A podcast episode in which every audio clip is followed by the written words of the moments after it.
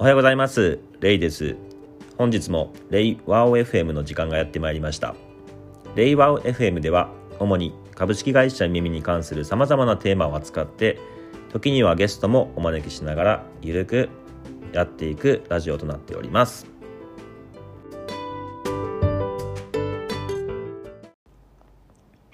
はい。本日はですね承認プロセスの問題点これについて話をしたいなと思います。特に承認プロセスの問題点に関して、トップ5の問題点というところを説明したいと思います。では、まずトップ5から、第5位、自分で決めたという覚悟が生まれにくい。自分で決めたという覚悟が生まれにくいですね。承認プロセスの場合は、その承認者に対して許可をもらう、承認をもらうっていう形で進めるので、最終的に自分で決めたっていう自分で決めた感がやっぱり少ないんですよね。まあ、そういう意味で言った時に、やっぱり覚悟が生まれにくいっていうところが問題点の一つかなと思ってます。で、夢見の場合は、その許可をもらうっていう形で、えー、まあ、典型的なのが、まあ、サントリーさんの言葉でやってみなはれっていうことがあるんですけれども、まあ、ある意味その創業オーナーが寛容な形で、どんどんどんどん挑戦しなさい。その中でチャレンジしていくという形のやってみなはれっていうところを最初に、助言プロセスっていうところで、コンセプトをえ定めていたんですけども、なんとなくやっていくうちにちょっと違うなと。やってみなはれっていうのはやはり、その許可をもらってやるっていう、まあそういうのに近いなと思ってたんですね。で、サントリーさんのように、その飲料メーカーで、いろんな飲料のこう商品がたくさんあるような、そういうプロダクト性の場合、プロダクトマネージャーがいて、その人がどんどんどんどん、ま決めていく。そういったまあ会社としてはいろんなプロダクトマネージャーがいて、いろんな製品があって、まあ、どどれかがヒットすれば、えー、10個のうち何個かがヒットすれば、まあ、経営としては成り立つというような、そのポートフォリオ経営するようなタイプの事業モデルの場合は、このやってみなはれっていうところはすごくいいと思うんですよね。で、ゲーム会社とかも同じような形だと思うんですよね。ゲームのうち何個かに、10個に1個か、10個に2個とかがヒットすればいいと。まあ、そういったところであれば、どんどんどんどんやりなさいっていう形でいいんですけれども、まあ、特に夢見のビジネスのような場合っていうところは、まあ、ある意味こう、一つのプロジェクトも失敗しては、ダメな部分っていうところがあるので、まあ、やってみなはれっていう形で、やっていいよって言われても、まあ、なかなかその難しい場合があるんですよね。まあ、そういう場合に重要なのは、その許可をもらってやるのではなくて、やっぱり自分が決めたっていう覚悟を持って、まあ、一歩踏み出して、危険を顧みず、境界を乗り越えて、一歩やってみて、その、まあ、失敗も含めたいろんな体験から、よし、次はこうしようっていう形で、またもう2歩進んでいって、3歩っていう形で、どんどんどんどん自分で覚悟を決めて進んでいくっていうのが重要なので、やっぱりこの承認プロセスっていうところではなくて、助言プロセスによって自分で決めるっていうところは非常にいいっていうふうに感じています。次に第4位。承認プロセスの問題点第4位は、え、権限を異常されても、まあ、承認者への忖度が発生する。権限を異常されても、承認者への忖度が発生する。これは何かっていうと、承認プロセスの場合にも、まあ、どんどんどんどん上司から承認をもらう中で、もう、お前にこれ任せてよいいよ、みたいな形で、まあ、上司も判断した場合に、部下の人に権限以上っていう形で、ある一定の範囲をお前に任せたぞっていう形で任せられる場合があると思うんですけれども、いざそういう形で権限を異常されたとしても、まあ、都度、まあ、何かあった時に相談をすると思うんですよね、上司に対して。その時に、まあ、上司からいろんなアドバイスを良かれと思ってもらうと思うんですけれども、やっぱり承認者ではあるので、いくら権限以上されて任されたっていうふうに言われても、その上司からもらうアドバイスやっぱりこうちょっと聞かないとまずいかな、忖度をしないといけないかなっていうところが発生する。この承認者への忖度っていうところは権限以上されたとしても残る。これのそのさじ加減っていうところがものすごく承認プロセスの難しいところで、松下幸之助さんがやっぱり言ってるように、その上司のそのマネジメント権限以上の心得として、任せて任さずっていう言葉があるんですけれども、任した上でも、どんどんどんどんチェックしたしたりとか、どんどん状況を聞きましょうっていうのがあるんですけれども、まあ、部下からすると、まあ、なかなか相談した時にどこまで上司のアドバイスを聞くかっていうところの、まあ、そのさじ加減っていうところが非常に難しいっていうところが承認プロセスの問題点ですね。では、承認プロセスの問題点第3位。何階層にもわたって承認が必要。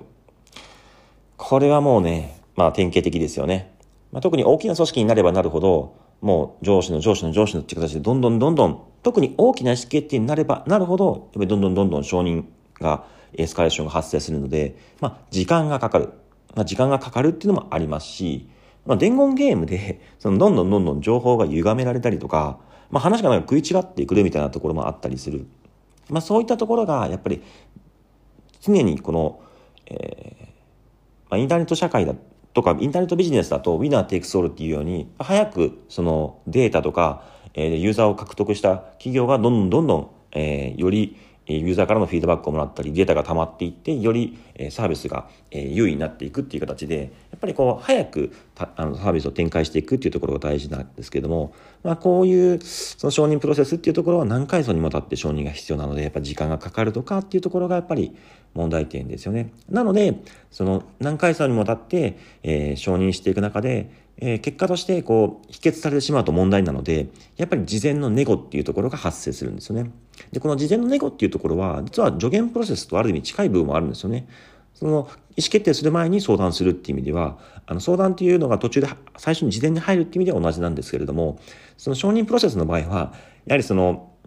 水面下でこの事前のネゴっていうところがやっぱ行われがちなんですよね。その表表向いてやってしまうと誰かからちゃちゃ入れられて、その意見を潰されてしまうっていうこともあり得るので、まあそういった部分で、いわゆる政治行為とか、そういったものにつながりやすいですね。なので、この何回層にわたって承認が必要だから事前のネゴを行う。でも、それがやっぱり水面下で行われるから政治行為になりがちっていうところが、結構根深いこの承認プロセスの問題点かなと思ってます。では、第2位。混ぜると危険。承認プロセスに助言や教育が混ざっている。混ぜると危険。承認プロセスに助言や教育が混ざる。これ何かっていうと、まあ、典型的なのは例えば倫理書、倫理っていうところを捉えてみたときにあるんですけれども、まあ、倫理っていうのも、実は、その、いろんな関係各所に倫理書が回っていって、最終、まあ、あの、最終決済者が決済するんですけれども、その途中の段階でいろんな関係各所に、その倫理書が回っていく中で、これはああじゃないか、こうじゃないかっていう形で、関係各所の意見とかっていうところが入るっていう意味では、これも実は助言プロセスと、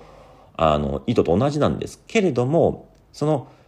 本来は、その助言プロセスって意味で、助言をもらうはずの倫理の関係各所への、その、連絡っていうところが、なぜか、あの、全部の人たちに承認をもらってわないといけないみたいな形で、全員が OK と言わないといけないみたいな、安堵条件になっちゃうと。これ結構、その難易度が高い無理ゲーになっちゃうんですよね。全員が OK 言うってなかなか、まあ、なかなか難しいじゃないですか。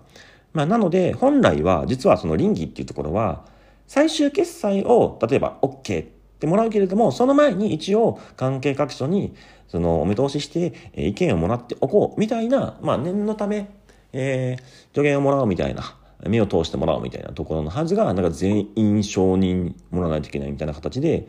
その混ざっちゃってると。本人プロセスになんか助言とか教育が混ざっちゃってるっていうところがややこしい感じですね。で、もう一個が、その、承認プロセスの中に教育的観点っていうところも混ざる場合があるんですよね。これまあ結構昔の会社だと、まあ、いわゆるそのいろんな倫理っていうか、まあ、上司にいろんな起案提案をしている中で上司がまあ何回も何回も部下からの提案をこう、あの、ここけ下ろすっていうか、まあ、どんどんどんどんですね、いいものにするっていう意味で、何度も何度もこれ違う、これ違うっていう形で突き返してですね、まあ、いいものに仕上げて、まあ、しょうがないなっていう形で、まあ、その、最終的に承認するみたいなところがあると思うんですけれども、まあ実はこれっていうのはその教育的観点っていうところでやる場合もあって、まあ本当はその提案っていうところはもう実際のところはもうもうあの、ビジネスを進めるっていう意味では OK なんだけれども、その部下の教育的観点からどんどんどんどん、あの、あえて、こう、それじゃダメだっていう形で、こう、否決するみたいな形で、あの、承認しないっていう形でやることがあるんですよね。これが、またちょっとややこしくなると、部下からすると、あれ？みたいな、なんでこう承認されないんだよ？みたいな。何がダメなんだよ？みたいな形で思うんですけれども、上司からすると実はそれ教育的観点だと。まあそこが、その、お互い上司と部下の間で暗黙の合意があればいいと思うんですよね。まあこういう形でどんどん否決されるけれども、これはあくまで教育だから、あの、決してその内容自体がそのビジネスの現状にそぐわないわけではないという形で部下も、まあ、あの、分かっていればいいと。で上司も、あの、部下が分かっていることを前提で腹芸的に、いや、これはダメだみたいな形で振る舞うっていうところが成立してればいいんですけれども、演劇として。まあ、それがなかなか、あの、今の、あの、どんどんどんどん社会になると、なかなか、まあ、そんなこう何回も何回も突き返してる間に、えー、ビジネス進んじゃうから、それよりもどちらかというと、まず小さい段階でもう実際にやってみて、ユーザーからのフィードバックをもらった方がいいっていうところの、やり方が変わってきてるっていうところがあるので、まあ、そういった意味では、この承認プロセスに教育的観点が混ざっちゃうと部下からすると、え、なんだよみたいな、どこがダメなんだよみたいな形で、あの、理解の合意に進まないんですよね。まあそういった部分が混ぜると危険。この承認プロセスに、ま、いろんな、えー、助言とか教育が混ざることによる問題点ですね。はい。では最後の問題点第1位。上司ガチャで外れる問題ですね。外れの上司ガチャ引いちゃった場合の問題点ですね。これも、あのー、皆さんもいろんな会社で経験したかもしれないんですけれども、まあ、アホな上司にね、ガチャを引いちゃうと、本当大変ですよね。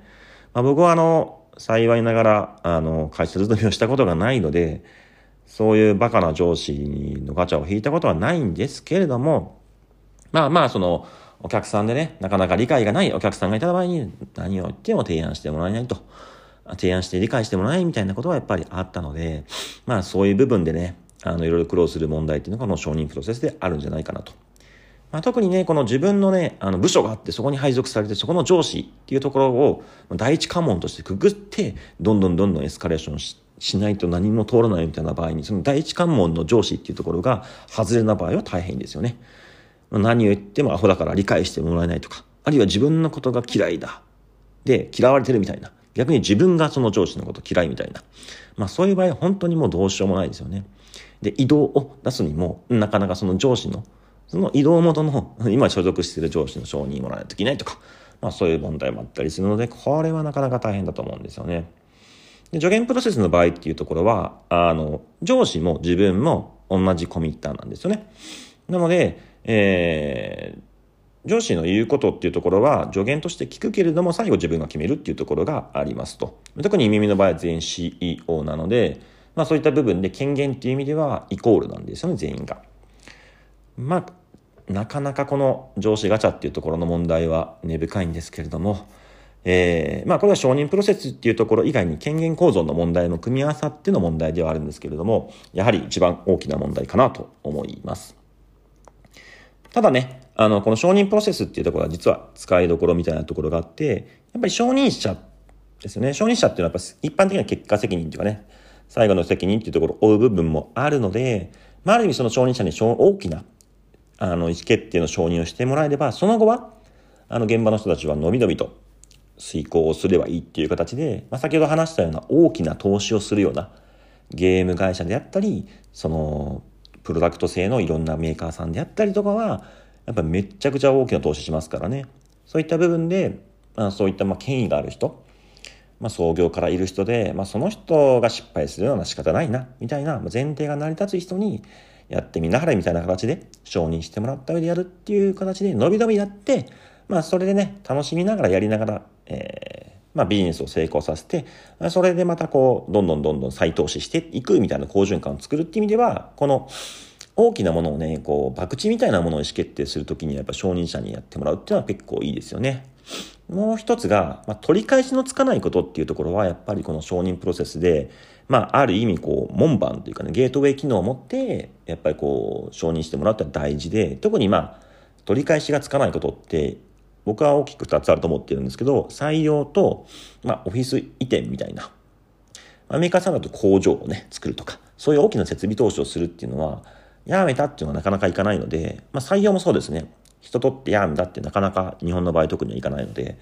まあ、そういった意味では、やっぱりこの承認みたいな関門を作るのはいいのかなと思っていて、まあ、いわゆるそのアジャイル的な組織の代表として Amazon っていうのがあると思うんですよね。